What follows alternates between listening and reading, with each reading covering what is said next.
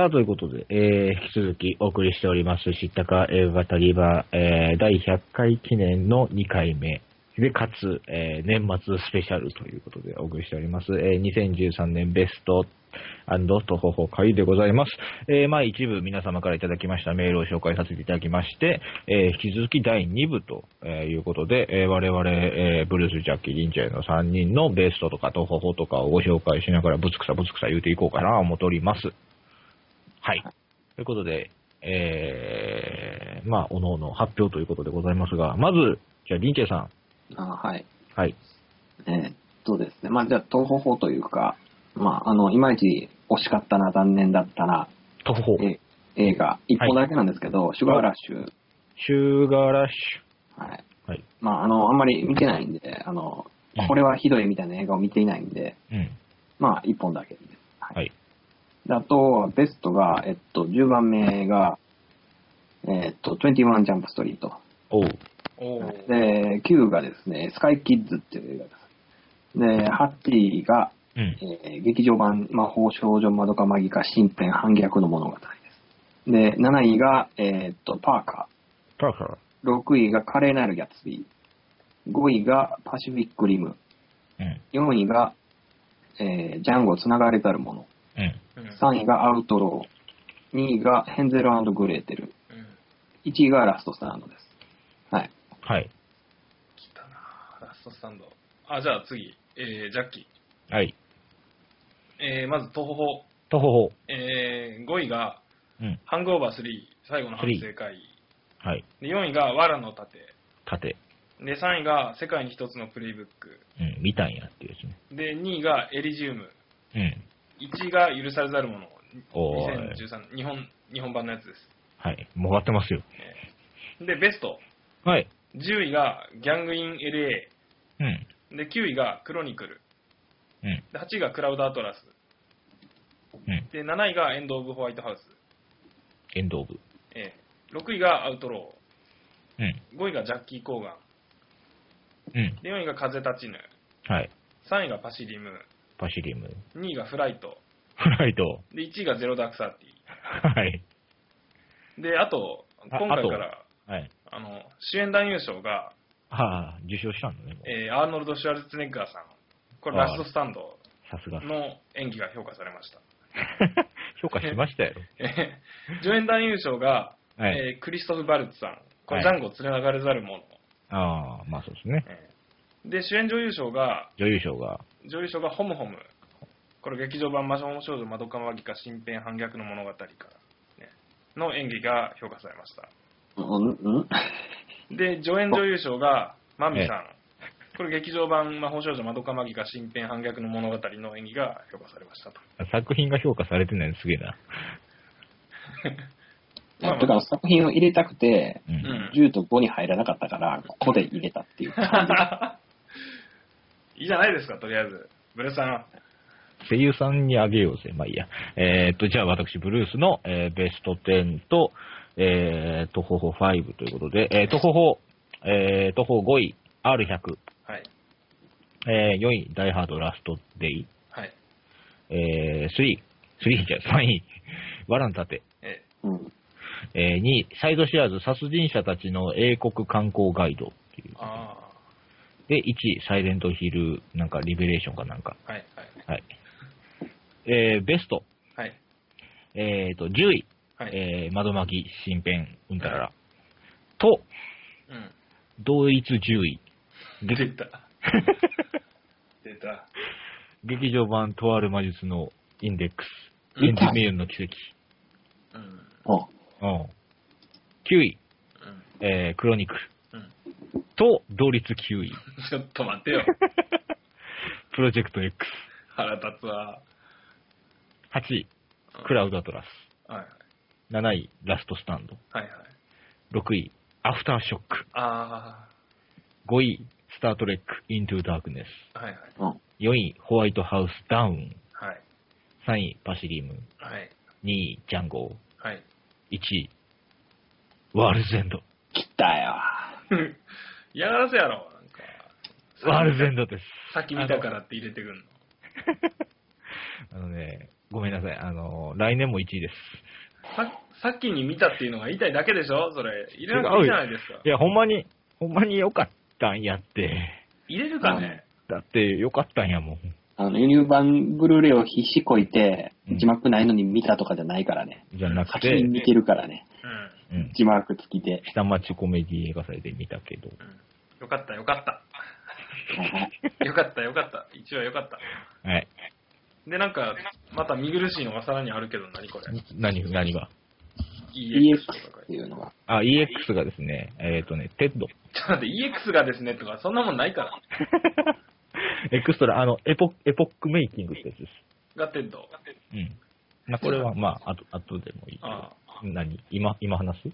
あ。うん、だってこれ適当に、お互いになんかけなし合うだけなんやろ。このこの、いや、今年のね、あのー映画の興行収入ランキングが出たわけですよ。うんうん。えっ、と、皆さんご存知かもしれませんけど、今年のですね、興行収入ランキングがですね、1位がまあ、風立ちぬで120億と。うん。で、2位がモンスターズユニバーシティです、やっぱし。これも90億弱。はいはい。で、3位がワンピース。うん。まあ、68億。4位がレミゼ、ああ、60億弱。じゃないで、5位が。テッド、え？42億。そんなに売れたんテッド？うん。で、6位がドラえもん、7位コナン、8位真夏の方程式、9位謎解きはディナーのあとで、10位ポケモンみたいなね。あ、すごいな。テッド5位の42億です。エポックメイキングでしょ。うんうん。アメリカのコメディ映画がね。こんなにもなんかファックとか、あの、あの、ティティとかさ、うん中指立てまくってるだけの下世、下世話な、ゲスの熊のコメディが、うん。すごいこれな。、これが50億を稼ぐんですよ。おい、あ、40億を稼ぐわけですよ。人気あんねんな。セス・マクファーレンの。うん。まあ、あの、クマに食いついた人は結構いるんやと思う。そういうこと、そういうこと。多分ね、熊やから見てもらえたってことなんえですジョバンニ・リビジが受けたんじゃないあとあのデブガキ。うん。ミラクニスだけではこんなに呼べないからね。うん。うんだからキャストの、キャストにも監督にもどこにも売れる要素がない。ない。どこにもないけど、熊やから売れてん。ナレーターパトリック・スチュワートとか意外と豪華やんだよ。パトリック・スチュワートなんや、見に行こうとはならんから。ならないよね。はい。あそう、あの、ね、願いを叶え、叶ったのです、みたいに言ってただけの人やからあ、ね。あ。あ。あの、トム・スケリットとやったら写真撮った件自慢するやつね。トムス・ケリットなんやっていう。うん。なんか地方に巡業してる偉い有名人のギリぐらいの感じ。うん。トムス・ケリットって分かんない人結構いるからね。まあね。そう、この映画が40億いってすげえなって。これで、あのーアメリカのコメディって売れるんやねって証明されたって言っちゃダメよって思いながらね。なんで？うん。え？熊やから売れただけ？いや、売れただけで、得意例であって、それ以外の映画が今後またやって売れますか？って言ったら、売れないでしょ？っていう。そういう風に見るんや。まあそうですよ。ですよムツ踊るマハラジャが売れたからってインド映画いっぱい仕入れたら誰も見向きもしなかったっていう事例が。うん。まあでもこれが売れたおかげで逆に仕入れてもらえるっていうありがたみもあるから、うん。まあ、DVD スルーでもししてもらえることは増えてくるでしょうし、ああ、まあね。うん。私はこの流れで This is End をお待ちしております。うん。あれちゃう？でも、あの、ほら、はい。この監督さ、アカデミー賞の司会してるやろ。うん。今年やったね。それちゃん。え？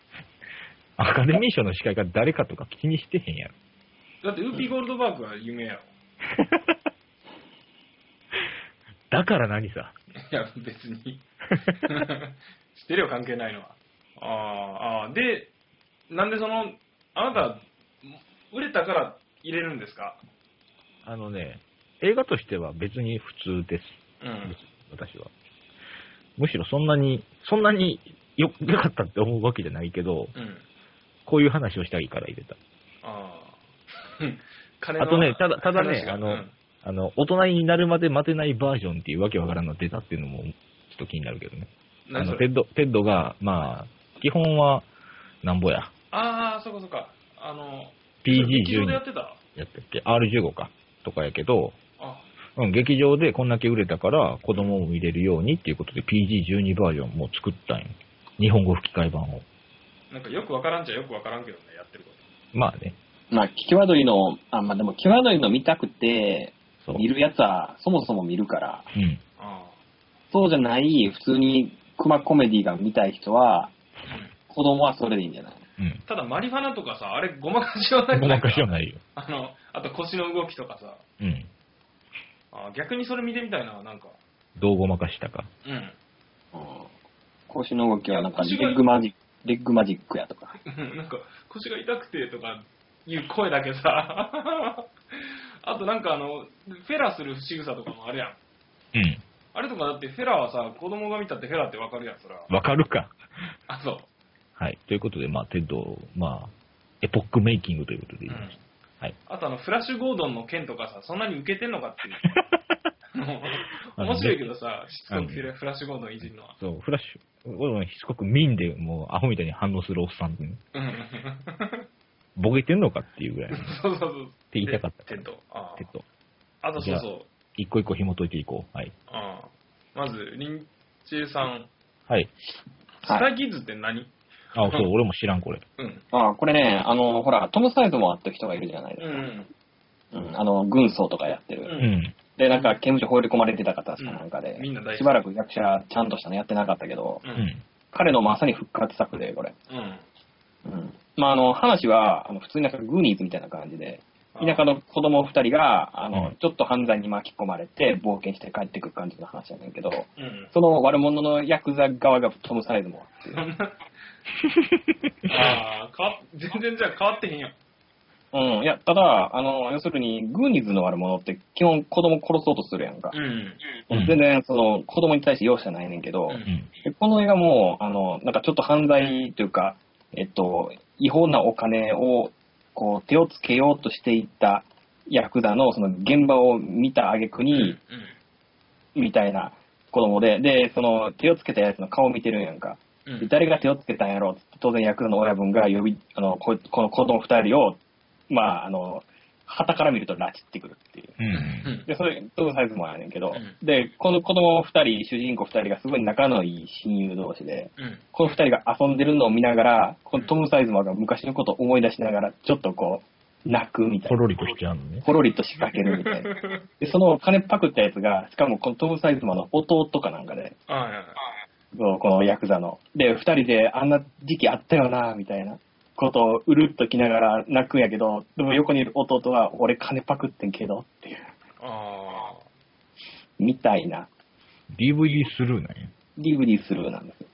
2008年の映画や、これ。そうそうそう。制作。今年やっと出たっていう。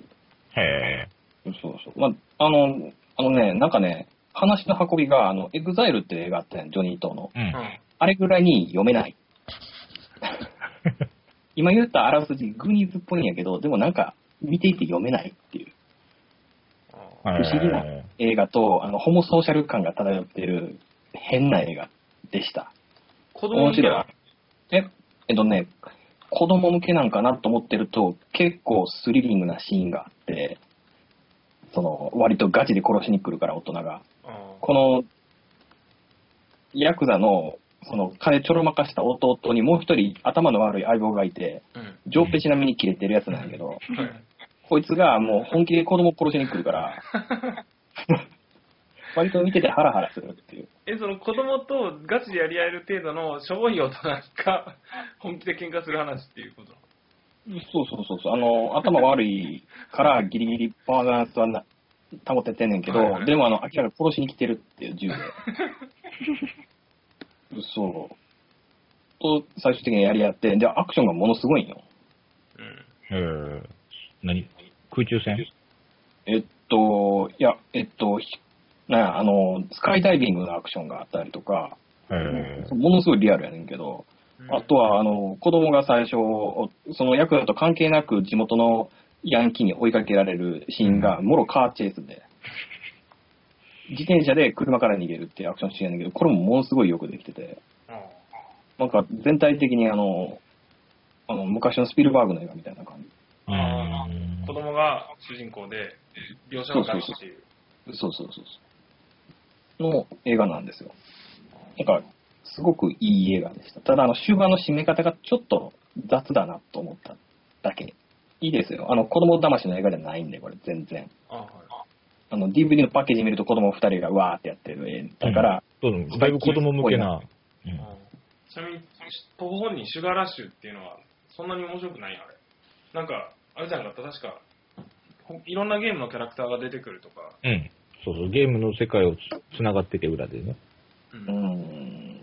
あれね、あの、いや、面白いんやけど、なんやろな、うん。あの、主人公の、主人公これ、シュガーラッシュって元のタイトルじゃないから、あの、ぶっ壊せラルフっていううタイトルん。か、壊しやラルフっていうタイトルか。で、うんで、あの、要するに、ドンキーコングみたいなやつ。うん。ゲーム自体ね。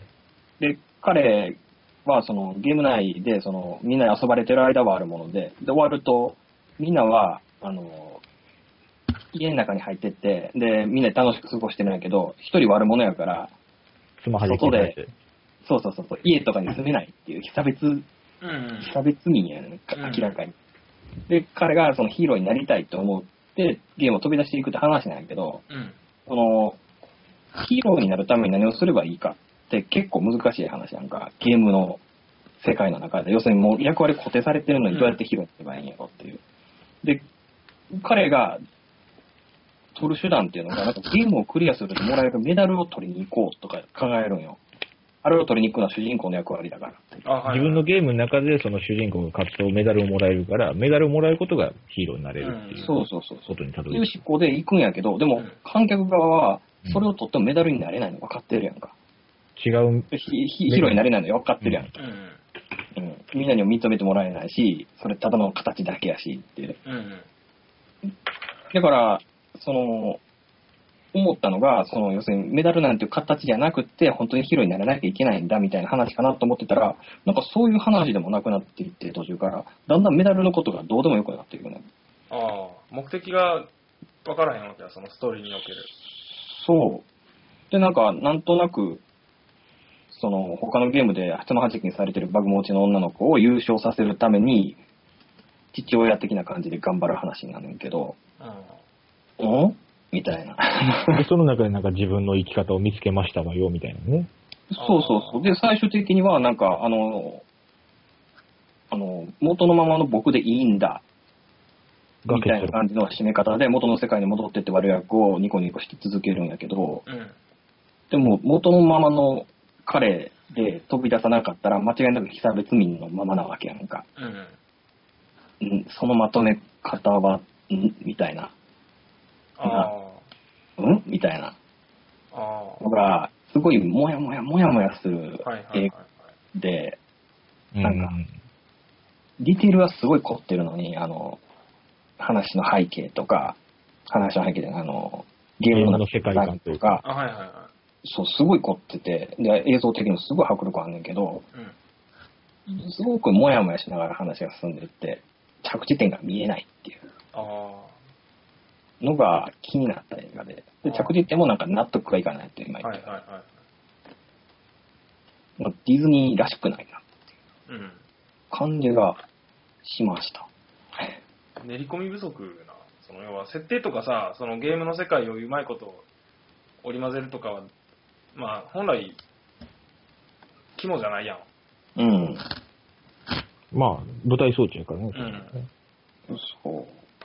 いや、残念なディズニーが帰ってきましたよ。いや、昔のディズニーって、その、ステレオタイプなキャラクターがいっぱい出てきたりとか、うんその、適当なグッドエンドに着地はすんねんけど、でも、一応、なんか主人公の目的とか見えながら話が進んでいくから、推進力がね。セオリー通りの脚本にはなってたよ。うんうん。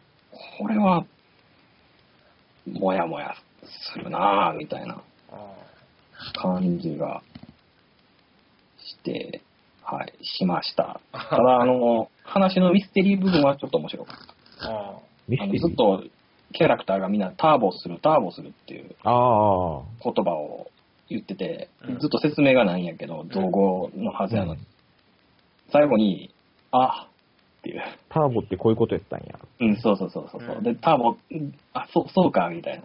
うん。ミステリー部分につながるっていうん。うのはちょっと面白かった。あれも残念な映画だったんで、はいはい。はい。あとさ、まあそう言われるとね。7位にさ、パーカー入れてるやん。パーカーってこれあれやろ、あのー、イサム、イサムさんやろ？イサムさんのやつやろ。伊沢さんのやつ、そうそうそうそう。ステイサムさん。なんかさ、ぬるくなかった？ぬるかった記憶があんねんけど。もうステイサムさんの映画なんかも、そんなになんか、襟ゴム飲みして見ることもなくなったわ。え、確かあれやんな、ジェイロが不動産屋やってるやつやろ。ジェロ？ジェニファー・ロペスが。ああ、ジェロ。ジェロで、仕事盗むんやね、ライバルの。ロうん、そうそうそうそう。で、なんか案内してたらさ、あの、テンガロンハットかぶったイサムさんが来てさ、うん。あれなんかすごいぬるいなと思って、最後の勝ち込みのシーンとかさ、なんか、なぜかジェジェニファー・ロペスがさ、助けたりするやん、逆にイサムさんをさ。うん。なんか、えー、なんかアクトーパーカーもう圧勝してくれよみたいな。まあ、あの、今までいっぱいシリーズか、シリーズじゃないわ、映画がされてきたやつやからね。うん。形を変え。あうん。いや、でも、いや、どこがと言われると非常に難しいんやけど、あ、うん。好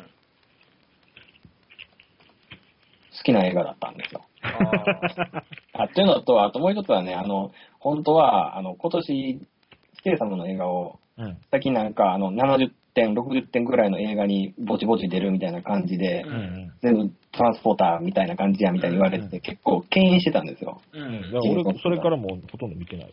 そうそうそうそう。で、でも、今年になってから、あの、ここ、何年、4年ぐらいの、うん。ステイサムの映画全部片っ端から見てて、うんうん。そしたら、あの、セーフっていう映画が面白くて、ああ、あ。子供、アジア人のちょっとこましゃくれた子供、ううんん。数字を、数字覚えるしか能がないやつ。そうそうそうマーキュ。リーライジングね。うん。あれがすごい面白くて、多分あれ見てたらあの年のベスト入ったんだけど、はいはいはい。面でもこれ今年の映画じゃないし、っうんていうんで、どれ入れようと思って。は いイサムさんと探してたの。このパ、イサムさんを入れたかったっていうのが、そうそうそうそう。あで、あの、なんだっけ、あの、エクスペンダブルズだったっけ、あ、うんあれ今年やったっけ？あ、去年。去年か。うん。去年か。いや、まあ、とかは全然燃えなかったから、うん。うん。燃えたじゃない？ワイルドスピード7、どうすんのかな、みたいな。ちょっと楽しみであるけどね、やっぱザ・ロックとイサムさんが並んでほしいっていうのがあるからさ。うん。ただ主演が死んだやんか。え、あれ止まったよ、制作。いや、止まって、いや、でも、なんか、脚本書き上げたら1月までに再開するとか言ってた。あ、そうなんや。ああ、うん、なった。いや、ポーで、ルなんか弟が CG で出るんじゃないかって。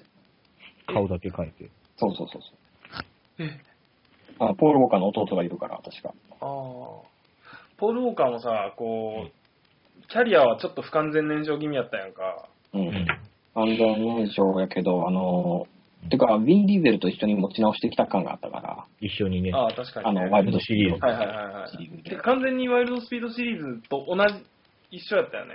うん、一緒に盛り上がってくる感じ。うん。そうそうなんか本人はすごくまともな、ハリウッド俳優にしてはまともなやつやったらしいねんけど、なんかね、。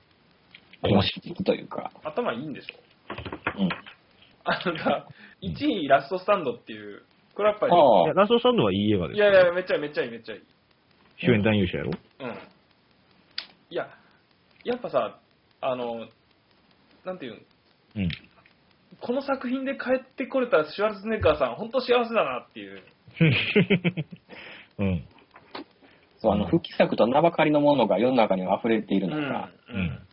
これっていう、うん。いや、よく選び抜いたなっていうさ、うん。まあ選び抜いたんか、ぐ、コムなんか知らんけどさ。うん。まあ、あのー話的にというか、う。うんん。あの、アメリカ人ってさ、銃を持って、うん。はい。持つことによって銃持ってるやつから自分を守るのがいいんや、みたいうん。はいはい。なのが、まあ、銃を持ってる人たちの主張なわけで、そうですねうん。。その辺をもう露骨に出してるっていうう、ん。もうアメリカらしい映画やな。うん。うん。その、要するに、あの、悪者が建物の中入って、おばあちゃんの横、さて通り過ぎたら、うんおばあちゃんが銃持っててガターンガああいうの、うん。うん。気持ちいいっていう。うん。映画の中で見る分にはすごく気持ちいい。うん。で、しかもちゃんとさ、キャラまあ、シュワちゃんの一人映画とはいえさ、一応いるその脇役がさ、ちょっとばかしずつこう活躍していくわけやんか。うん。で、あの、まあ、よく言われてるのは、その、リオブラボーって言われてるけどさ、リオブロー、うんうんそのまんまや。うん。あれも、その、なんていうか、まあ、ガツンと、こう、ジョン・ウェインがいて、で、その脇にさ、あの、アルチューの副保安官と、うんおじいさんと、あとなんか、流れ者のなんか銃使える若者みたいなのがいて、それぞれ一応活躍する場面があってさ、うんちょっとずつ。うん。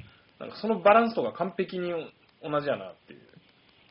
そうやね。う。うんん。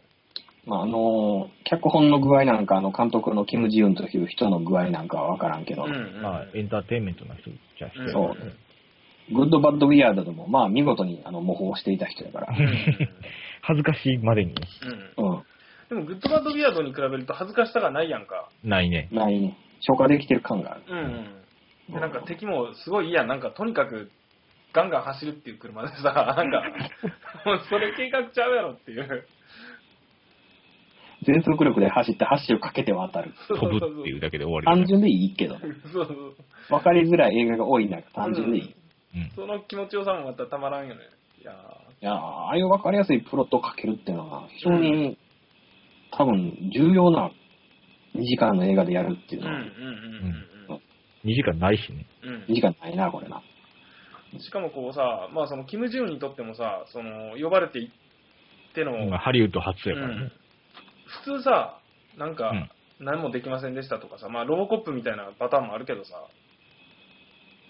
外国からハリウッドに行ってっていうのは、うん。これはすごいよね。ちゃんとアメリカナイズされてるけど、うんていうか、されてるという意味ではされまくってるわけやんか、アメリカナイうん。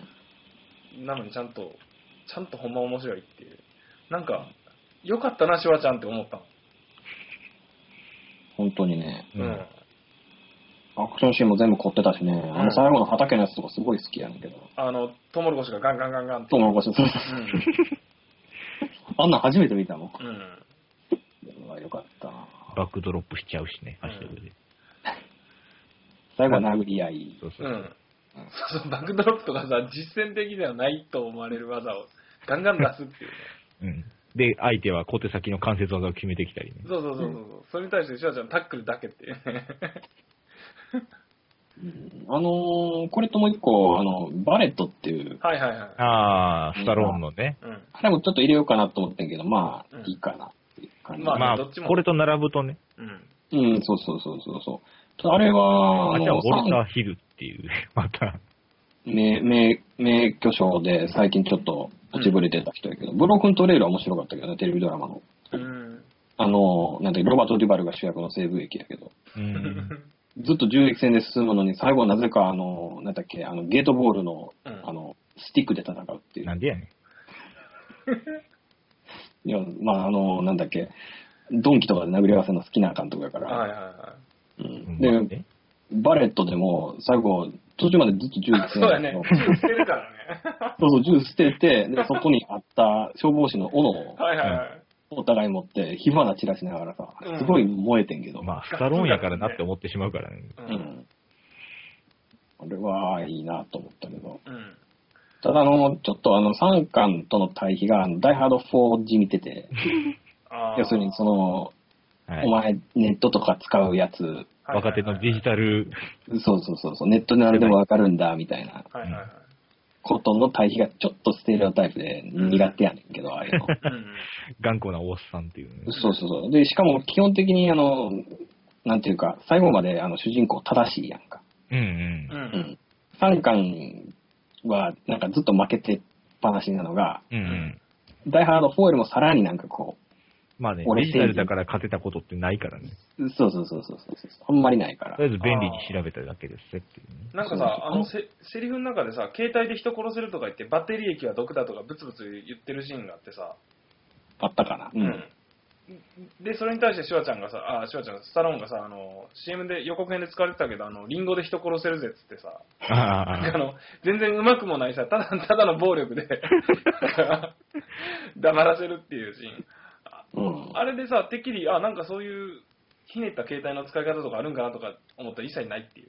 あ、うん負け惜しみやった。それないんかいっていう。そうそうそうでもあの、あれのスタローンのさ、なんかあの、なんていう、本当はお前、サンカのこと好きやろみたいなさ、その、のがちょっといい感じやなっていう。否定萌え。うん。そうやね。ちょっとツンデレ入ってるっていう。若干気に入ってるっていう。そうそうそうそうそう。憎からず思ってるっていう。うんあと、あれですよ、あの、このラストスタンドとヘンゼルグレーテルをうんはい。並べてみてふと気づいたのが、両方ともピピーター・ストームやっていう。まあね。だから何さ。いや別に 関係ない何でもないけど、あのなんかこういうねちっこい悪役ばっかりやんか、あの人。うんうんあわかりやすいね。やねんけど、なんかメイキング見たらすごいまともな人で。あ、ピーター・ストームや。ピーター・ストームやそうそうそう、すごいなんか落ち着いた人で、うん。うんあのびっくりしたっていう話。あなんか、ずっとにやけながらこっち殺そうとしてる感じやけどあ。う、ん。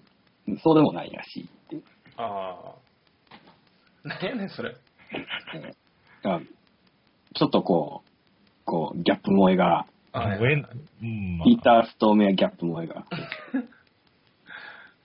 いや、あの、そう、ラストスタンドはすごい良かったですよ。うん。うん。ああとあの、21ジャンプストリートは面白かったですよ、とにかく。あ、マジで？うん、面白かっも決まるぐらいのえ、なんね。かあのさ、ジャケットがさ、レンタル屋とかに行った時の安っぽすぎてさ、まあ、ホットファズみたいうな。ん。まあ、あえてやるとは思うねんけど、なんか、後でいいやっていう感じに。あと、ジョナヒルがなんでこんな痩せて見えるのっていう不思議なジャケットやけど。うん。あのーまあ、本編ではデブな扱いやけどうね。ん。うんあのーあれいいのが、うん。その、あの二人は、この高校時代の同級生というか、同窓生で、はいはい。で、あの、片っぽはイケメンなの、チャンニング・テイタムはう。んう。ん。で、あの、すごいモテてたりして、で、要するに人気者やったわけやけど、あの、ジョナヒルの方はもうオタクでデブで、ナードサイドでね。そうそうそうそう。で、あの、プロムとか誘っても、え、私を誘うつもりなの？とか冗談はほどほどにしてよねみたいなうん。ことを言われるかわいそうなやつやったんやけど、うんうん。でも時代は流れうん、潜入捜査をして高校に入っていったら、うん。オタクの方がちょっとウケるみたいな。ああ、時代の移り変わりや。そうそうそうそう。で、あの、チャニング・テータムイケメンの方が暴力的やし、なんかちょっと疎外感味わってくる。老けてるし。そうそうそう。で、ジョナヒルの方がモテて、なんか、リア充するから、あの、どう言ったらいいの冷たく当たったりとか、チャニング・テータムの方に。うん。で、あと、調子乗り始めたりする。みんなの前で、なんか悪口言ったりするっていう。ああ。そう。その逆逆転する感じ。めっちゃ幼稚やな。そうそうそうジョナヒルやからね。あそうそうそう。で、潜入捜査する前に、その高校に戻るってことで、あの、その、警官学校に入って二人仲良くなったけど、元みたいに、その、お前、俺のこといじめたりせえへんよな、って言って、いや、するわけないやろ、俺だって友達だぜ、とかって、そうだよな、みたいなこと言ってるのに、逆にジョナヒルの方がなんかそういうことし始めるっていう。すごい良かったです。その辺が。あ。ああ、おもろいんや。見よ。面白いよ。この二人のなんか、くっついたり離れたりくっついたりが面白いよ。ああ。完全にホモ映。いホモソーシャルやで。いや、そういう意味でマジでジョナヒルは、あの、頑張っていただかないと、うん。This is the end が見れないので、日本でまた言う、まだ言うっていう。うん。うん。まあ、ブルーレイ買えばいいんですけどね。輸入で。出へんやろ、だって。うーん、このメンツではね、うん。あセスローゲンとかも出てるけど、最近。あ。This is the end. This is the end. まうわぁ、おっさんばっかりや。あ、うん。あの、ほんまにホあのコメディ俳優たちがホームパーティーやってたら地球滅び出すっていう話。うん。で、こいつら自分自分らだけでどうにか生き延びていくっていう。はいはいはいはいはいはい。あ、チャニング・テータも出てるんや。うん。へえ。結構ね、本人役でいろいろな人が出てる。エマ・ワトソンとか。あ、こっちはジェームズ・フランコだよね。フフランコ。21ジャンプストリートはあの弟の方のフランコが出てた。ああ。まあ、フランコさんもね、こっち寄りやからね。そうやね。うん。今ワトさん。うん。チャニング・テータも、要は、あれやろ、GI ジョー、そうそうそう。今年の GI ジョー2でさ、死ぬって。あ、出ると思った。そうそうそうそう。ありえへん扱いでさ、ちょっともう、もうちょっとキャラクターに愛ないんかよ、みたいなさ。なるいろいろなんか調整できへんかったんかなって思うよね。ああ、なると。うん。で、多分、吹っ切れたんやろ。コメディかなって。なるね。ホワイトハウスダウンとかの方が美味しいんじゃないかって気づいたゃん。あのーマジックマイク面白いらしいけど、まだ見てない、ねあ。昨日レンタル開始されてんけど。あ、昨日からか？うん、昨日かおとついまだ見てへんねんな。面白いらしいね。彼、もともとストリッパーで、本当に一応、実はベースやねんな。ああ、あ、そうなんや。そうそうそう、男性ストリッパーやってて、ハリウッドの俳優になったっていう、へその辺を織り込んできてるらしえ。あはいはい。うん。い。うん。しかもソダーバーグやからね。うん。ソダーバーグ、映画撮るのやめちゃうらしいけど。ん？どうせ口だけやろ？早い音同じで。あの、CIA から圧力がかかってるんじゃないかみたいな話まであったけど。いろいろ際どいものを撮ってるからみたいな。はいはい。撮ってへんやろ。コンテージョンとか？えーチェとか。ああ。もうそれならオリバー・ストーンがもう殺されてるはずやから。確かにね、何回か死んでる可能性、い 生き返った可能性あるけどね。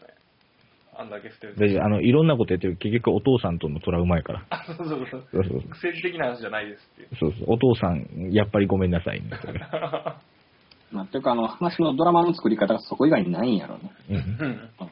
メッセージ性は織り込むんやけど、でもなんとか映画にはするっていう気力がある人やから、あの人うんは。はいはいはい。うん。あのーない人とは違うから、誰とは言わんけど。でもまあ、チャニング・テイザーはまあ今年そうやってマジック・マイクル、ジャンプ・ストリート、ジ G.I. ジョーとうんうん。出ておりますが、ホワイトハウスダウンも良かったんですよ。うん。ふーんって言われた。いや、あのね、うんなんていうの、ホワイトハウスダウンさ、見どころないやん。え？あの、マギー・ギレンホールとかも、はっきり言って、モーガン・フリマンと比べたら微妙やし。あの、比較対象が違います、あなた。いや、あのねあの今年、あの、ダイハードがまあ、東方法やったと皆さん言われておりますけども、ダイハードに変わるアクション映画ですよ、これがう。ん。まさしくで。ダイハード1の時のさ、うん。あの、たまたま居合わせたことで巻き込まれてみたいなところに始まり、まあ SP としてね、頑張ろうとしてたところ、たまたまテロリストが来て、うん。巻き込まれて、戦って、みたいな。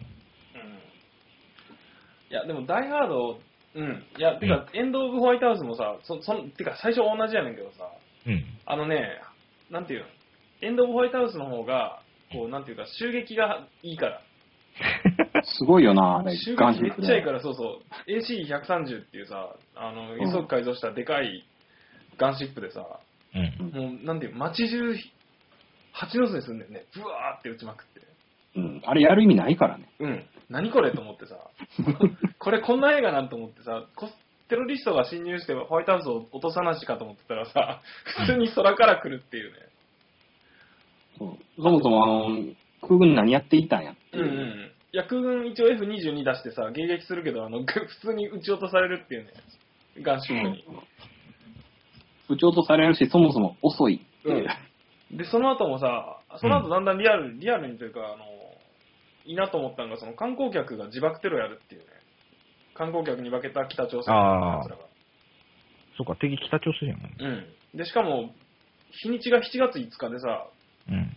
あの、なんやが独立記念日の次の日やから、翌日やね。うん街中でパーティーやってるから、ゴミ収集車が街にいっぱいいんねんや。うんで、。その中のゴミ収集車の何台かが、その、爆弾がついてたり、はいはい。その中にその銃座がついてて、とか、そういう感じやねん。へえ。なんちゃ、なんかちゃんと計画が作られてる感じ。うん。あのー収益はワクワクする。うん、あのね、はっきり言って、中盤以降は、うん若干だるいねんや。なんか、ありもしない、なんかその、核弾頭を無無効化する装置をめぐっての話になるから、うん。うん意味わからんねんけど、うん。あと、あの、レオニダスさんが強すぎるっていうね。まあ、一人おったら100人力やからね。うん。ああと、レオニダスさん酷無比な、そ冷酷無比な感じすごいいいけどね。レオニダスさん容赦なさすぎてさ、敵捕まえてさ、椅子に縛り付けて、ほんまになんか、なんていうの、いきなり、顎の下からはナイフぐさっ突き刺してさ、一人殺すねんや。で、もう一人がビビって喋るだけ喋らせといて、終わったらしそのそいつも死んでるっていうね。うん。あと、あのーそう、シークレットサービスの同僚が実は裏切り者で、うんで、そいつが、なんか、改心するんだけど、途中で。そう。で、改心していいことさせたってうん、殺すからね。そうそうそうそう。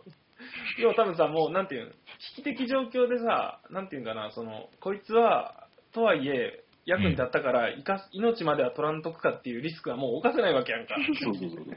だからさ、しかも殺し方ナイフで頭刺すとかさ、ちょっとなんか、全然、身内にする殺し方じゃない。そうそうそうそう。他に殺し方ないんかよっていうのが、あと効率よくないやろ、それっていうさ。銃でパンとやってあげようよって話そうそうそう。ザックザック頭刺すからね。で、敵が、あの、あれの人ね、なんだっけ、あの、ワールドイズノットイナフじゃないわ。あの、ダイアナザーデーか。の、あの、北朝鮮の工作員、顔変えてた。ああ、あの、衛星兵器落とすやつ。うんうんうんあああの俳優の人がやってて、まだ北朝鮮の、あの、テロリストやねんけどさ、ああ、この人アイアンフィストだもん、みたいな。ああ結構いいねんね、あの人。なんか、ぬめっとして若干気持ち悪い感じとかさ。あ、うん、いいと思う。うん。で、しかも、あの大義が結構いいねんね。その回し蹴りとか、テコンドーの人だからね。うん。うん。あの、動ける伊丹十三っていう感じ。ちょっと違うけど。うん。えでもそっちの会員議員、モーガン・フリーマンだけど、こっちの会員議員長はあのリチャード・ゲンジェンキンスやからね。リチャード・レン、いや、リチャード・レンギスよりモーガン・フリーマンの方がやっぱ強いやろ。強いけど戦わないから一緒やけど。あ まあそうやけど。会員議員長、会員議長の中に入っていくんかと思った。もしくは裏切り者かと思ったもんで、最初。ああ、うん、うん、確かにね。最初だってなんか、あの、うん無無能というかさ、強硬なことばっかり言ってて、大統領とそり合わんっていう描写あるからね。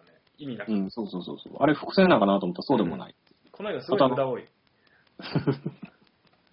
あとあの、かつて一応それなりの女優だったあのアシュレイ・ジャードは一瞬で死ぬとかさ。出てきてすぐ死ぬ。そうそう車に乗ったまま落ちていくっていうね。うん。でもこっちジェームズ・ウッズ出てるからね。ああ。美味しいね。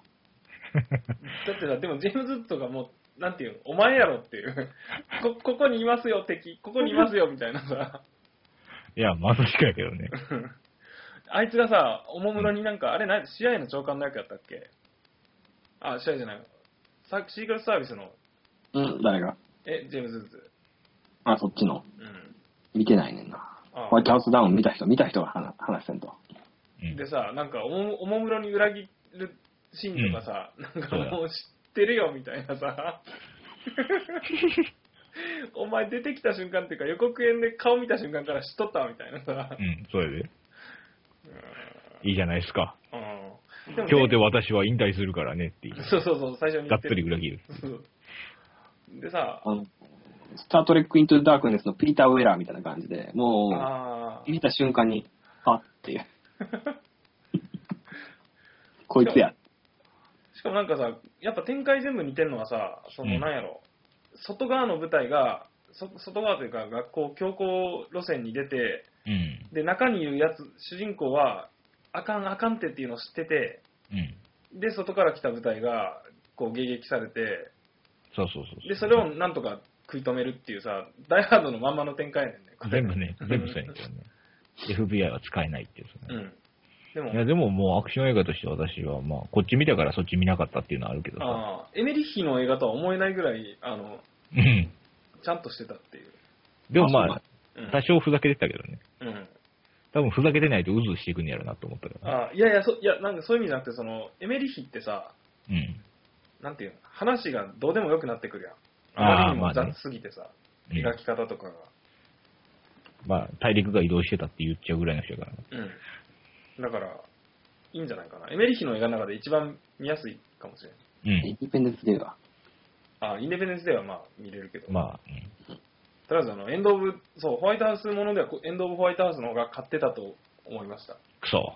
うん。見てください、ちょっと。うん。まあ、あの、監督も、あの、フークアさん、黒人の、そうそうそう。うん、あの、あれの人です。トレーニング・デーの人や。ああ、そっちか。この人さ、あのー、なんだっけ、トレーニングデーと、あと、クロッシングやったっけ、うん。あのザ・シューターとか。うん、いや、っていう、なんかね、に二路線に映画撮ってて、一つがあの、うん。何やったっけ、あの、ブルース・ウィリスのダイハードになるはずやった話。ティアーズ・オブ・さん。あ、ティアドロさん。はいはいはい。撮ってんな。と、あと、ザ・シューターと、このエンド・オブ・ホワイトハウスっていうさ、なんか、バカ丸出しの映画と、うん。あとそのクロッシング、クロッシングやったっけ？とか、トはいレーニングデーっていうそのトレーニングデーとか。すごいリアルなストリートもの撮っててさ、あ同じ人とは思えないぐらい、そうそうそうそう。あの、躁うつ病でなんか、そうの時にこっちに。そうそうそう。あ、取りに行こうって思った時はちゃんとやりはんねんね。そうそう、すごい渋いリアルなさ、あの、うん。厳しい話をとんねんけど。まあ出だしがリプレイスメント嫌いやからね。確かにそれは、あの、そうの方やろ。そうの。入りはやっぱそうやってんけど、ね。そうそう。あの、エンド・オブ・ホワイトハウスさ、ところどころアクションがすごい雑でさ、うんうん。あのー最初のなんか、あのー車、え車じゃなあい、爆発するシーンか、うんあのー観光客に化けたやつら。あそこもなんかカット割りがよくわかんなくて、んボンって爆発した瞬間になんかふ、吹っ飛んでる空中の、うん。あの、主人公がもわーみたいななってるね。その編集はどうなんっていううん。のとか、あとあの、明らかワイヤーで引っ張られてるのが見える感じのと,、うん、ところどころすごい雑っていううん。あとなんかのが、うん、最初の交通事故もさ、なんか原因がよくわからんやん。なんか、なんか襲われてるようにしか見えないけど、ただの事故で。そうそう、銃弾が飛んできたんかなと思って、うん。最初見てたらそうでもないっていうう。ん。なんで普通に事故取れへんねんっていうね。しかもなんか CG が割と雑っていう。うん。あそことか、あの、終盤にかけての CG もところどころ雑やし。うん。うん、まああの、物量が物量やから燃えるけど。そうそうそう。あとあの、なんかさ、何やったっけ、3人からコードを聞き出すっていう話になるよあうん。ああれがさ、なん、なんでみんな喋ってんねんみたいなさ、あの、ご、なんていうん、脅迫してコードを聞き出すくだりが意味わからんっていうね。というかさ、あれ全員3人って拷問する話なんか。うん。うん。なんであんな時間かけてんのみたいな。そうそう、結構大統領弱腰っていうね。しかも最後全員入ってることになってる人は知らん間に。うん。謎やね。あれ、あれ賃貸やってなかったら作戦成功してんのになとか思う。うんうん。そしたら、あの、ダイオナ艦隊と在韓米軍が全部消えててさ。うん。あの、韓国が落ちたっていう、あれもすごいいいよね。もう韓国は自分の領土だと思っているからね。うん。米軍ね。で、あのー北朝鮮の奴ら、共産主義者やからさう、ん。うん。無神論者やん、当然。うん。で、お前らの神様は悪いことした奴には罰を与えるそうだなとかって、クククみたいな感じで嘲笑った瞬間に死ぬっていう。そうそう。で、最後あの、ゴッドブレスアメリカって言って主人公のうん、主人公の大統領が演説して終わるっていう。正常期の前でね、もろ宗教色が出てるっていう。ええ宣伝やな。そうそうそうそう。もうあの、神の国アメリカの、うん 宣伝映画やからね、完全な。そこら辺はちょっとダイハードと違うなと思った。うん。あれは政治色、なるべくなくそうとしてたから。うん。いや、でもその辺は、なんやろ、あの、割り引いてみる必要があってさ、結構冗談じゃないなと思って。基本的には分かった上で見ないとさ、なんか、うん。ね、どんな娯楽映画でもさ、う。うんん。っていうのがもろに出てるっていう。うん、そうそうそうそう。見なかったことにしないといけないっていう。うん。あとあの、意味なくメリッサレオを使ってるし、とかね。あの、国防長官がなぜか女性でメリッサレオでさ、うん。どう考えても、なんかお前大臣っていうかトレーラーハウスのババアやろっていう、もう臭い顔して。ああ、でもはいはいはいはい。重くそ殴られてもさ、大統領がうんって言うまで吐かなかった。うん。そういうお男気があそう、る。男気あるっていうね。あの、ばあさん普通に殴るシーンとか、やっぱなんかちょっと、うわって思ってまうよね。そう目背けるよねうん。もう完全に観客の心をこう掴みたい一心であのシーンやってる気がするけど。あれ黒人の女やったら、うわって言わない人いるから、多分。多分ねあれは白人の女が据えたの正解。うん。まあ、ザ・ファイターのあれがあるからね。まあね、お母さんね。あの、母さんが。うん。そう、メリッサ・レオといえば、あの、うん。フライト。フライトですよ。フライトですか。フライトでもなぜかスーツを着てる仕事をやってるっていうね、メリッサ・レオ。うんどうしたメリッサ・レオっていうさ。でも、あの、確かに貧乏臭い役多いけどさ、うん。まあ、ちゃんとやれば賢い人に見えなくはないけど。そうそうそうそう、ザ・ファイターの色がちょっとおかしいだけで、最近の。いや、でもやっぱあの諮問人には、委員会の人ってことでしょ？うん。あの人には通してほしいな。オブリビオンにも出てたよ。ああ、あの、通信先の人っていう。あそうそうそう。明らか怪しい通信先の人。うん。嘘やっていうやつね。あ、そうや。オブリビオン誰も入れてなかったな、それ。ああ、見てへん。見てないいや、見たけど、うん。いや、入れる人いるかなと思って、あの、なんかガジェット模様の人にはたまらない感じのうん、ああ、まあね。ああ。映画だから。うん。まあ、もうあれも大体モーガン・フリーマンのおかげやから。このレガシーなんですね。あ、そういえば、ジャッキー・コーガンは見た。見てない。なんか、あの、本筋が、なんか、なんだっけ？や、なんかになぞらえてあんねんな、あれは。え、あ、アメリカのその、あの、金融崩壊、金融崩壊っていうかあそうそうまあ、あの、あれやんね、うん？金融崩壊で、それをさ、その、政府がさ、うん。あの、ね、恣意的に企業を選んで、政府が公的資金を入れたり入れなかったりっていう、ああ、はいはい。救済の仕方したことに介入の仕批判方をそう批判批判してんねんけど、うん。あのね、めっちゃ面白いで、ジャッキー・コーガだって前の、何だっけ、ジェシー・ジェームスか。ン。うん。あれがあんまり性に合わんかったからさい、や、あれはさ、ゆっくり流れていく話やんか。眠いと思ってね。今度は逆で、これ90分ぐらいの映画かな。90分ないんかな、確か。で、90分ない映画やのに、最初の10分間さ、うんあの、どんな話かっていうと、なんか、闇賭博はいはいはい。をやってるところを仕切ってるギャングが昔、うん。自分で自分の、その賭場を襲わせて、うん。で、儲けたっていう話が流れてて、本当かうん噂があって、じゃあそこをもう一回襲ったら、またそいつのせいになるやろって言って、うん。そのおっさんがチンピラ2人雇って襲わせんねん。うん。で、犯人誰かっていうのを探すために、ブラッド・ピット演じるジャッキー・コーガンが雇われて、腕利きの殺し屋が雇われるって話やねんけど、うん。そのチンピラ2人がさ、どうでもいい、ぐだぐだぐだぐださ、その強盗の準備するシーンが10分ぐらい続くねんや。まだかよ、みたいなさ。で、こいつら強盗終わってもさ、やったな、やったな、みたいな感じでさ、なんか延々ま麻薬とかやってるシーンが続いてさ。で、その、ガンガン注射打って、ふらーっとしてきて、その片方が。うん。ふらーっとしてさ、なんかで、あーとかって会話してんねんけど、途中で飛ぶねんや。で飛んだら急にさ、そいつの主観の映像になって、画面が。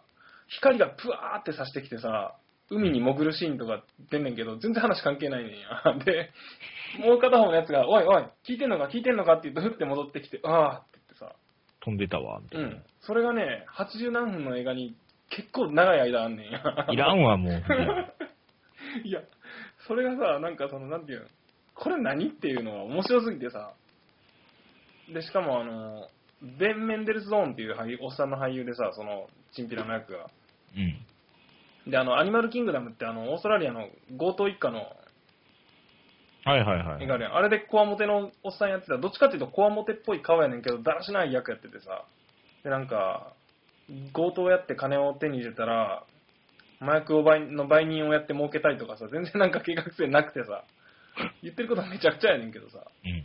で、あとなんかその、なんか金持ちの家のチワワとかを盗んで、マイアミに売りに行くとか言ってさ、うん。で、チワワとかその血統の良さそうな犬を車に満載にして走ってたら犬がうんこして出してさ、なんかあの、車の中うんこだらけになるとかさ、どっちでもええわ、もう。えそうそうだ、そういう関係ない話が、その90分ぐらいの映画に詰まってんねん。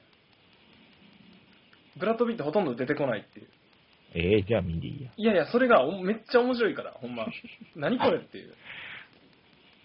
めっちゃ面白いと思った人は多分一部やっていうのが、うん。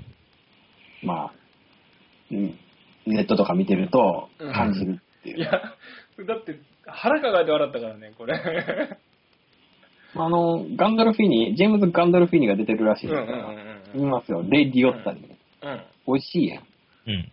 見ますよ。うん。そうそう。で、レイリオッタが死ぬシーンとか本当にすごくてさ、その、カークラッシュプラス銃撃されるっていうのは、される側の視点でスローモーションで1分半ぐらいずっとなんか、うん。ガラスの破片が飛んだり、1分半も？1分半っていうか、1分ぐらいかな。わか1分ぐらいは続くねんけど。90分ぐらいの映画の1分半も使ったらすごいね。うんまあ、あの、確かにレイ・ディオッタが死ぬシーンのためだけにこの映画はあるみたいなことを言ってた人も。うん。いや、あとね、あの、なんやろ。ジャッキー・コーガンっていうか、その主人公だけでは手が回らんから殺す、処刑して回るさ、うんそのチンピラたちを。で、ガンドルフィンに呼んでくんねん。ニューヨークの殺し屋として。うん。そしたらガンドルフィンにつくなり酒飲んでさ、うん。ベラベラ喋んねんけど、仕事のことは一切喋らへんねんや。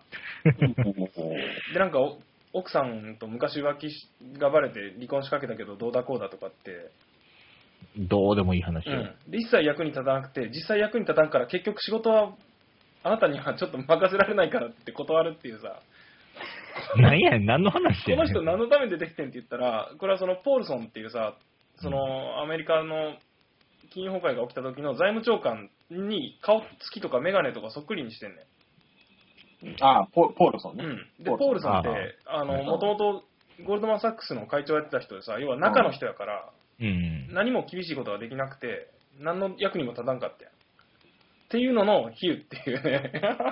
なんでもええわ、もう。そこ、そこ見てる、なんか分からん状態で見てるとさ、もう、なんでもないやん。いや、だから分からん状態で見たらショックやって、だってさ、映画って基本的には意味ないもんないはずやのにさ、うん助っ人として呼ばれてきたやつが酒飲んで売春使っててさ、仕事ができる状態じゃないから、断って帰ってもらうっていうさ、なんこれ何の話やねんっていう。すあごいやん。のータランティーノとかやったら、そこを20分ぐらいで撮って面白い会話でつなげるんやろうけど、そうでもないんでしょ、きっと。うん、いやそそこまでその、なんていうの会話自体が面白いことはないよ、会話の中身は。会話の中身はほんまくだらん、どうでもいいねんけど、要はこのどうでもいい時間が流れてる贅沢さ、うん何これっていう。ほんまは面白くてさ。ああまあ、あのー映画というのはそれも正しいかもしれんけどね、映画館入って、うん。こう不思議な時間にトリップするという。うん。まあね、うんそうそう。そ1の、時間半それでなんか潰されてしまうっていうねうん。そのほんまに。ソダーバーグの映画も時々そういうとこあるけど。あ、あれね、なんかその、そうでもなんかね、その、これは分からんけど、監督が自己満足で撮ってるというよりも、良かれと思ってやってる感じがちょっとして、やっぱり、それがね、なんかその、ソダバーグとかにある臭さがない感じ。あそのベン・メンデルゾーンがラリって飛ぶシーンとかの長さとかさ、あの、お前、この映画話終わるんかなみたいな。あ、うん。ちょっとあの、聞いてると、押し守の映画みたいやな。あー、かもしれん。あの、かもしれんけど、いや、なんかね、もっとなんかね、うん。なんていうんやろ、なんなんかもっと笑える、何これっていう。あのさ、押し守るの意味ない時間ってさ、うん。笑いはせえへんやんか。眠いよね。うん。ここっちはそのなんかそのベン・メンデルゾーンがさ、しつこく飛ぶねんや。あの、おいみたいなさ、そのしつこさとか面白かったり、おあとあの、マジでガンドルフィーニが意味使えなかったりするとかね。で、しかも最後の最後に、そ要はその、うんなんていうの？こうあるべき論をさ、そのアメリカという国はこうあるべきだみたいなところを突然ブラッド・ピットが語ってバンって映画終わるっていう、そのまとめが。そこのね、無理からのこの、無理からやねんけど、キレの良さがすごい気持ちよくて、まあ極論っちゃ極論言うねんけどさ。クロート向けのうん。上に心が広い人向けやと。あのね、てか、そういうのをバカにして笑えないと多分見てて辛いと思う。あのじゃあもう見ないよ。いやいや、とはいえみ、なんでだって80分台やで、確かこの映画。そんな損でもないじゃないですか。97分って書いてあ、ある。97か。嘘つけや、も97短いやん、どっちにしろ。あこれはマジでおすすめです。あはい。でも DVD するのなんかギャングイン LA って出てるこれはね、やん。うん。ああれでしょ、え LA ギャングストーリーのタイトルにかけてあるんでしょ、これ。パクリのやつ。多分ね。うん。で、でこれはオデッサ、あオデッサエンターテインメントっていうところが出してる DVD の。あの、知らない会社全。然ダメなやつやろ、ね。いや、で、これちょっと、あの、ホームページを、ホームページとかあんの？あるある DVD の。これ、見てもらうとさ、うん。エドワード・ファーロンや。そうそう、もうデブったエドワード・ファーロングがタバコ加えててしょ、さ、あの、ガリルっていうイスラエルのライフル銃構えてて、うん。はい、はい。後ろに爆発があってさ、車に乗った人が銃撃ってるシーンとかあって、ジェームズ・カーンとさ、うん。ポール・ソルビナおとか、美味しい。う、うんん。ねんけど、うん。はい。でさ、これ豪華キャストで送る戦列アクションって書いてあるやんか。うん、そんな豪華じゃないよ。裏切りの街が今血に染まるっていう。これね、アクションシーンが一切ないん。なんでやねん。この銃持ってるエドワード・ファーロンがこれコラカやから。いや、コラっていうか、うん、多分コラ。構えもしないよ。うん。いや、拳銃撃つシーンがあるけど、バーでむあの丸腰の人撃つだけやから。おしかもエドワード・ハロングが出てくるのは全体の最初の5分ぐらいになるん。嘘ほんまほんまあのね、うん。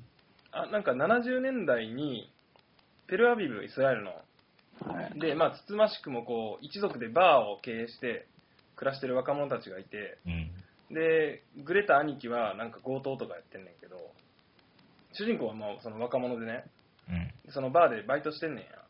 そしたらその近所のチンピラですぐ喧嘩してくるやつが来て、それがエドワード・ファーロングやねうんん。でエドワード・ファーロングが面白がって、バーのなんか手伝いしてるちょっと頭悪そうなやつに、うん。このビール一気飲みしたらお前なんか勝てるぜみたいなことでそのビールの瓶にショベン入れてんねんけどさ、うん。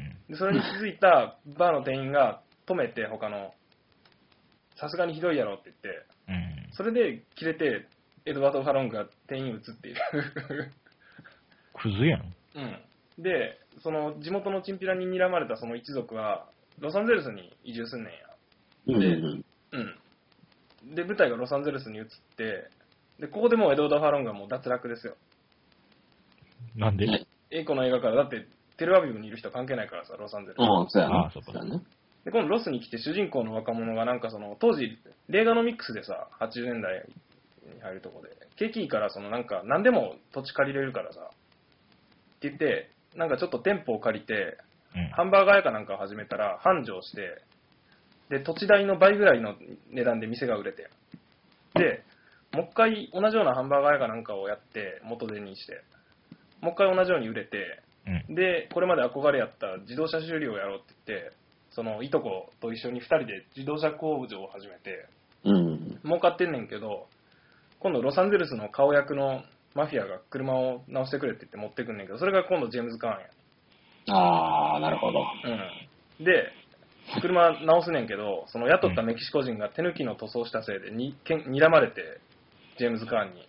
はい。で、家族が危機にさらされたので、主人公が意を決してさ、拳銃持ってその豪邸に忍び込むねんや。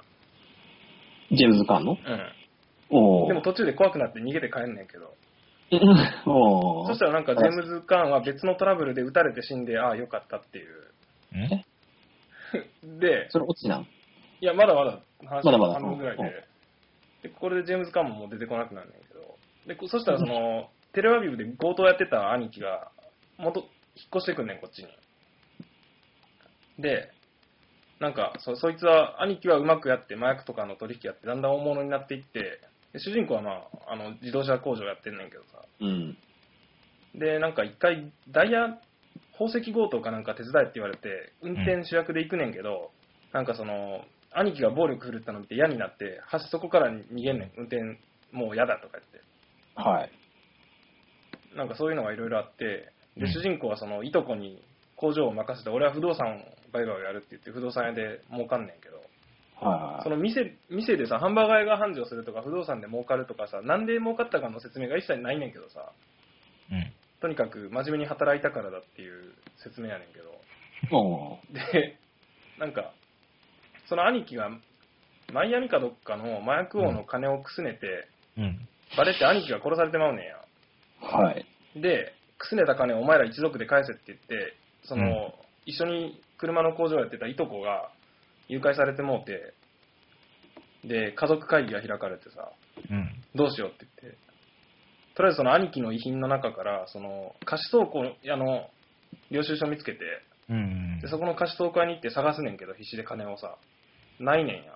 うん。で、ふと見たらそのテレビが置いてあって、この中だって言ってテレビ開けたら金が、札束が出てきて、おーよかったって言って返して、いとこ返してもらって、うん。解決すんねん。で、終わり。やねんけど、この映画すごいのはさ、その要は、この話何っていうことやんか、まず。うん。まあね。この話語る必要あんのかなっていうさ。と思ってたら、エンディングで、その実際のその人たちの写真っていうのが出てきて、これ実話やねん。なんか。はい。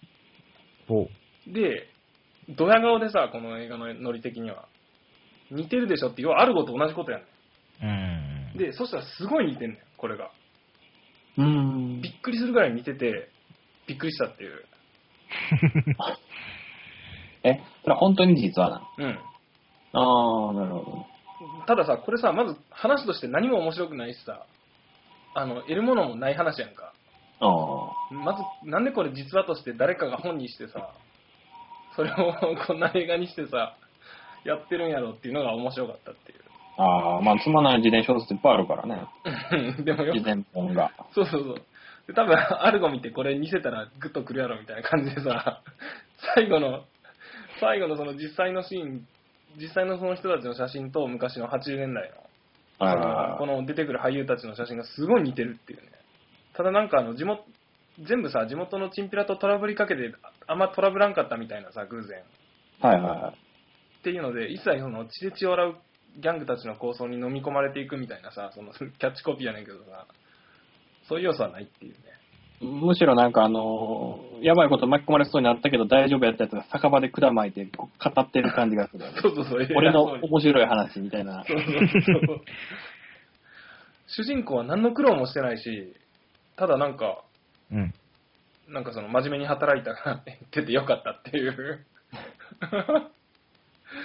いや、あのさ、なんか、この話は何のためにっていうか、これが、この作品になってるのは何のためなんやろうっていうのがわわからない面白さってあるやん。うん。そうね。うん。そういう意味ではすごい面白かったさ。ギャングイン LA っていう。あのジャッキー・コーガンといい、なんかちょっとこう、おかしな歪んでるねディレクションが。いやいや、あのね、ギャギャングインエリアはぶっちゃけネタですけど、あの、あとこのエドワード・ワロングがさ、うん。このなんていう、ジャケットのさ、3分の1ぐらいにしてきてるわけやんか。嘘ジャケットが。うん。で、なんか、この嘘っぷりないな、みたいなさ、こいつこんな銃構えてなかったぞっていう、と思ってっ張、ってきてやん。うん。で、ひどい売り方するな、このオデッサさんはと思っててんけど、う。うんん。これね、アメリカでは2012年に出てんねんけどさ、えっと、このジャケットがね。うん。これね、んこれを見てほしいねんけど、IMDB の。うん。こっちもねそうそう、こっちも嘘なんですよ。あの、すごいなと思ってさ、その、すごくない？だってこれ、本国でもこの、こういう感じなんやっていう、あマジ何のために作ってるかわからない映画で、うん。ーだから、10分だけ竹内力が出た V シネを竹内力で売るような感じやろ。そうそうそうそう。だってさ、この、主人公はさ、違うその、もうちょっとしょぼい男やねんけどさ、一切出てきてないっていうね。これはひどいな下もなんかさ、あの、ザ・タウンみたいな感じに見えるやん。う。うんん。この、強盗してるシーンの絵も。こんなシーンないからね、ちなみに。これ完全にないシーンやからさ。何の映画や、ほんま。うんいや、でも、今さ、見てる気持ちとしてはさ、これ、何これと思ってさ、何の起伏もないさ、何のドラマもないこの話は一体何やろうと思って、で、ドヤ顔でこれを提示してきた作り手たちのさ、うん。狂った、狂いっぷりにちょっとグッときてね。えーこれ女性監督やねんね。うん。しかも。うん。とりあえず、あの、ぜひ。えーこれも短かったな、確か時間。セックスザ・シティのキャスティングディレクターかなんか。これはおすすめです。うん。勧められた。うん。どうしよう。これてっきりあの、なんか、あの、LA ギャングストーリーの陰に隠れた不遇なタイトルつけられた映画として紹介してもらえるんやと思って、すごいお名前見たとき期待してんけど、うん。あだ、ダメとは言わないけどもい。やいや、でも実はニューヨークの構想劇なんだよ、みたいなことを言われるんかと思って。LA じゃなかった。いや、だから、なんやろ、構えとしてはさ、ゴッドハザーパート2のロバート・デ・ニーロのパートなわけですよ。シチリアからニューヨークに行くっていうのと、こ？うテルアビブからロサンゼルスに行く。うん。で、語り口としては、この、なんていうの、あの、グッドフェローズみたいな感じでさ、ゴッドファーザー、グッドフェローズ、アルゴ。そうそうそう、そうアルゴ。かけるで結んで、こう、キャッチコピーにできそうな。うん。うん。好意的に組めばね、組み取ればね、の、それぐらいの感じやねんけど、はい。あのね、ここまで、なんていうん、も意味のない物語っていうのを久しぶりに見たなと思って。でもその意味のなさに、最後意味が生まれ、宿る瞬間、その、あ、これほんまの話なんやっていう。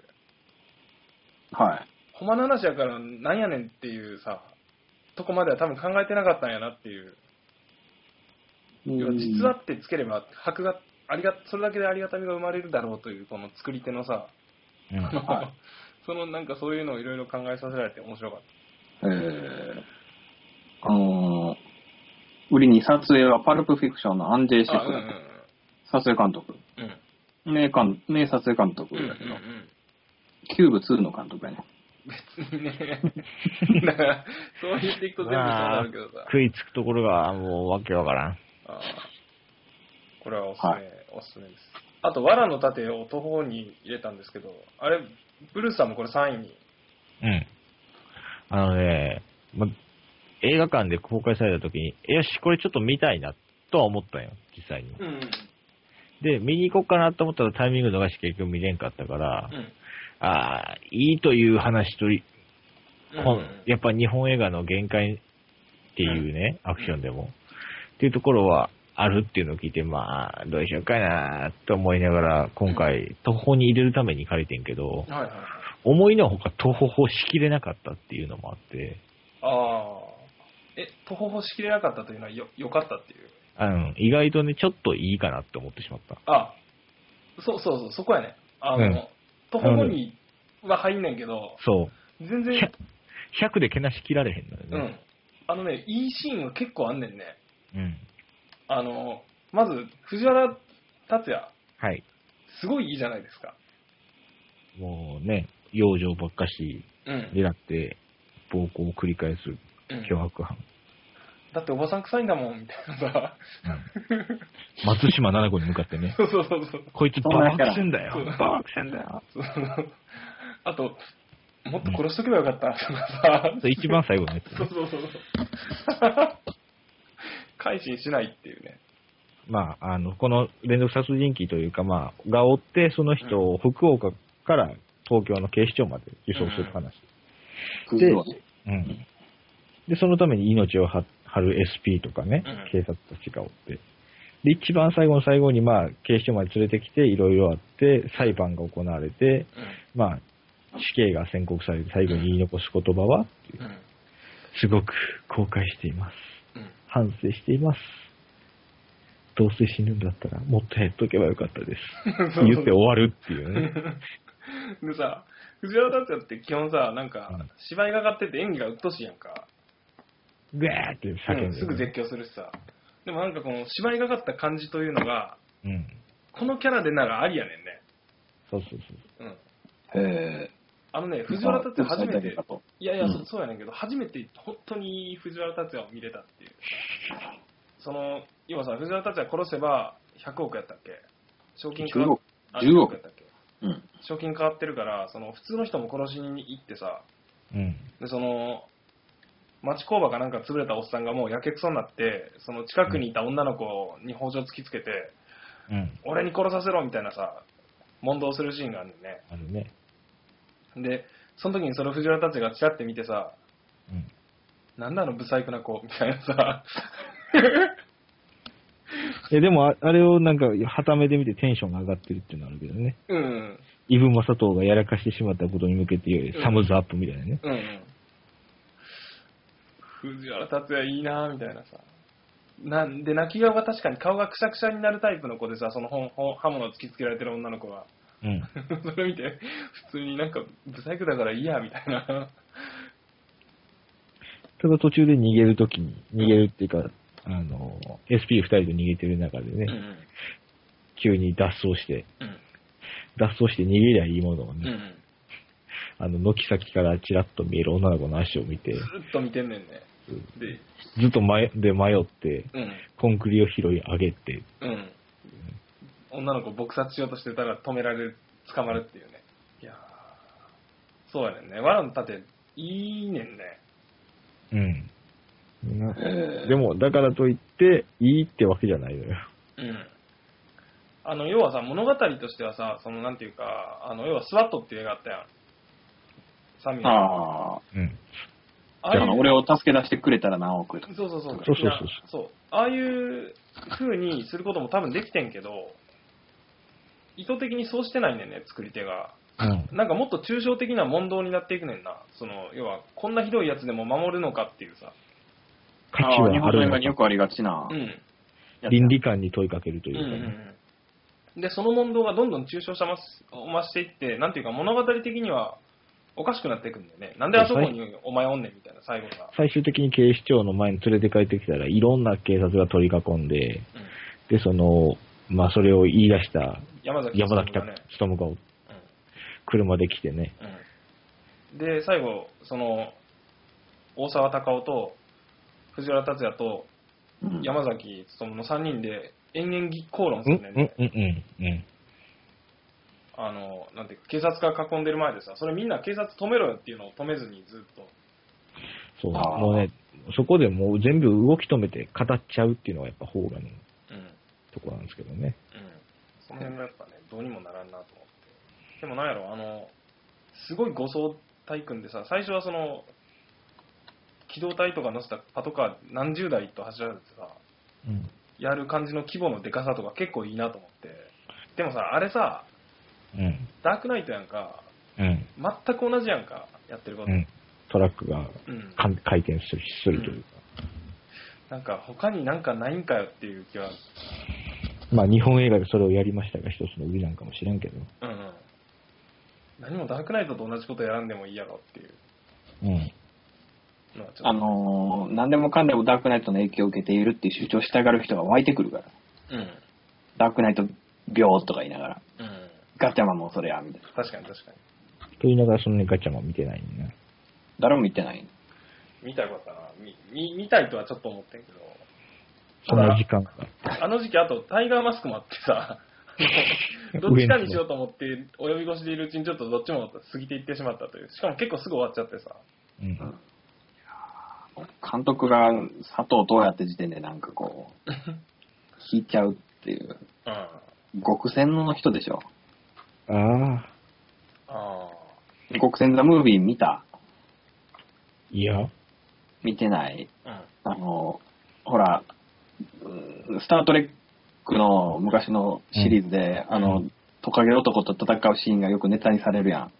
あ、はいはいはい。うんあの、世界一迫力のないみたいな。うん。あれを地で行くものが見れるよ。現代の映画で。それはそれで？あでそれがさ、ガッチャマンやるって聞いてさ、あ。うん。あ、カイジの監督か。そうそうそうそう。ついな。てか、親父でも、父親でも、あの、新幹線大爆破とか。あ、そうそうそうそう。あのーあれの人、北京現地の人。うん。もう、人間の証明とか野生の証明とか。爆弾数、親子やな、ほんま。でもまあ、そうね。でも多分こっちの人は作り続けるやろ、多分。国戦開示ガッチャマン。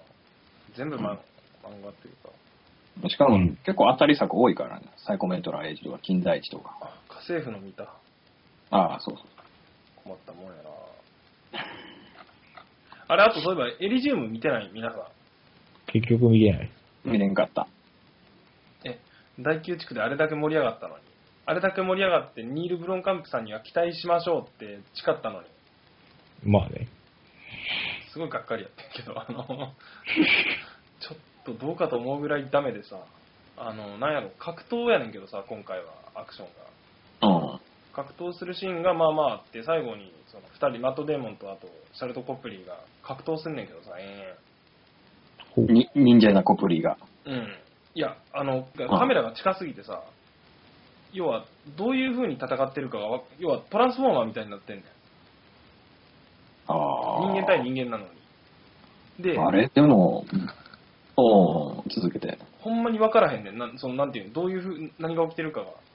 で、チカチカチカチカして、で、その、すごい盛り上げる展開でさ、がっぷり四つで戦ってんねんけど、分からなくて、よく。うん。でさ、それって要はなんていうのかな、その、ん？要は、お前そのレベルでできて、できて、できない人やったんかよっていうショック。あ、ブロムカンプがってこと。うんブロンカンプさんが。ああ。まあ、前殴り合いやってないかああ。ら。あんまり。ちょっとね、ほんとびっくりして、あれ、うんこんなだ、こんな基礎、要はさ、物語の部分とかじゃなくてさ、それ普通に物語はダメでも、謎でもできるやんか。うん。ある程度はね。ううんんちょっとびっくりしちゃってね。へえ。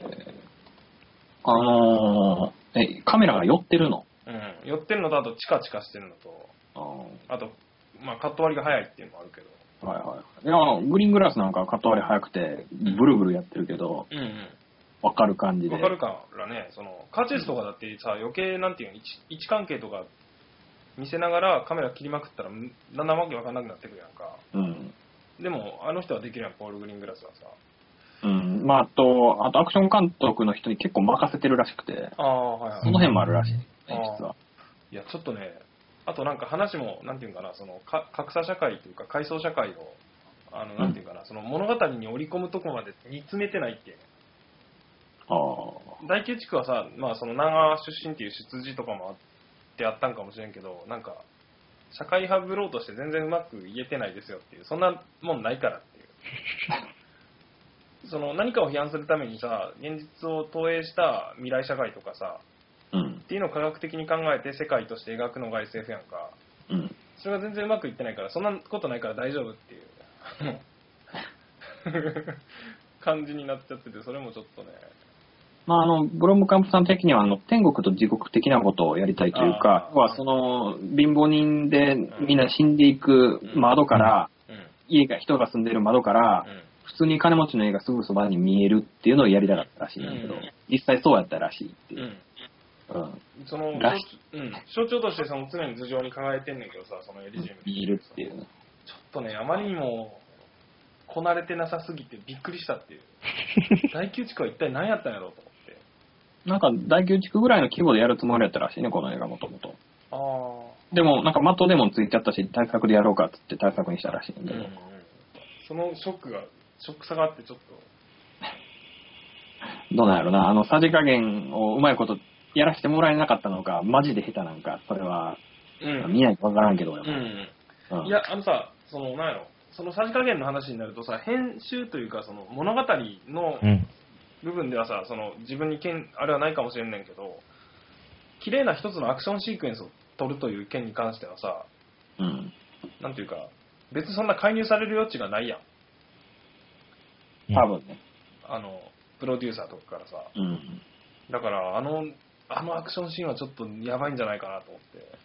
えー、なんか忍者忍者ってて、結構評判は悪くなかったんやけどな、タイムラインでは。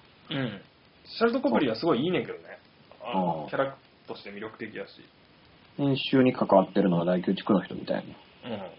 そうやね。えーその、夫人は同じやねん、なんていうか。ただ、あの、ウーベボルのポスタルの編集をやってた人やねんけど。ポスター見たいねんけどな。あ、でもダークナイトの編集の人やな、これも。うん。そうなんや。ショックでした。見てみます。ええ。いや、だから、その、大宮地区の2008年やったっけ？あの大宮地区のインパクトは、今今年は、まあ、クロニクルやったわけやんか。今年はっていうか、まあアメリカ、去年、一昨年やけどさ。あのドキュメンタリーチックで、うん。他の映像も混じってるうん。感じのね。う。うんん。新しいものを見たぐらいの気持ちになれる SF。うん。多分その昔はそれがさ、ロボコップやったりさ、ターミネーターやったりしたわけやんか。うん。だからめったに見れるもんじゃないぐらいのインパクトはあるわけやん、一応。大宮地区はああったと思ってさ。うん。だからね、うん。へえ。あでも、クラウドアトラスがうん。あ SF。あれは良かったっあ、うん。す。まあ長かったけど。うん。いや、なんかね、その、心意気を買いたいなと思って、うん。その、土台無理な勝負やんか、これ。長いか、まあ、だってあの、まえ、万人受け絶対せえへんと思う。原作が。だってエピソード6つぐらいあるわけやんか。うん。うん、やつかな？だからさ、それをさ、一つの部屋でちゃんと並行してねそうそうそう。で、ただ原作になくてよかったのが、要はこれ俳優が演じるからさ、うん。それぞれの時代で輪廻転生して、うん。この人があの役もやってましたよって。そうそうそうそうそう、のが、はその視覚的に分かりやすいのはいいなと思って、うん。同じ人がやってるからさ。ただまあ必要のない繰り返しというかキャラもあったりするからねう。ん。ハルベリーが、あの、整形外科医やらんでええやんっていうとかね、うんうん。完全にじじじいやしね。そうだんだんカルマが溜まっていく感じとかね。うん。あとあのー、ペトゥナのセックスシーン。は い一応あったね。いいよね。ええいいと思います。急にあった。うん。もうリンダリンダリンダの頃のペズナじゃないなと思って。うん。リンダリンダリンダの頃にやってたら逆にすごいけどな。まあ、まあね。いやー、クラウドアトラス、すごいダメやと思うし、明らかに薄っぺらいとは思うねんけど、その要は、うん。まあまあ、無理やねんけどさ、土台。尺の問題がね。うん。ただ、その、それを頑張ったという心意気だけは買いたいっていう。あーあのーメイクするじゃないですか。白人がになったり、うん白人だったり。あとはアジア人だったり、サッペン衣装う。うんん。かなんか。うん。あのーメイキャップの感じが、あの、決して現実世界にはいる目、顔じゃない感じに仕上がってるやん。うんうんうん。で、その、バックトゥザフューチャー3とか2なんかもそんな感じがあってんけど、うん。う。うんん。あの、かつての、あの、未来に行ったらみんな老けメイクしてるけど、どう考えても漫画みたいな。顔に線とか入ってね、どほとんどドリフみたいな。浮いてる感じだね。あの、冗談か本気かわからんあの世界やとうん結構ありやねんけど、うん。うん。クラウドアトラスでやられると ちょっとなっていう、これ真面目な話やんなっていう。お前らは中国人ではないわ。うんそうそうそうそうそう。特にペズナが白人白人女性やってるのはちょっとどうかと思ったら。まあ、結構、技術的にはすごいんやろうけど、日本の映画なんかでは無理なんやろうけど、あんなでも、ちょっとなっていうのが時々。うん。あと、ベン・ウィショーのアジア人は明らかキアヌ・リーブスにしようとしてるっていう。うん。多分ベン・ウィショーやんな、あれ。うん。そう、だから、あのーなんだ、ウォシャウスキーの頭の中にあるアジア人の顔は、あアジア人イケメンは、うん。キアヌ・リーブスっていうはい。感じがすごいした。うん。なんか、今度新作の予告編が出てるけども、うん。SF オペラみたいなね。うん。まあよく映画作り続けれるよね、この人は。うん。うん。スピードレーサーで結構な、結構な失敗かましたような気がする。うん。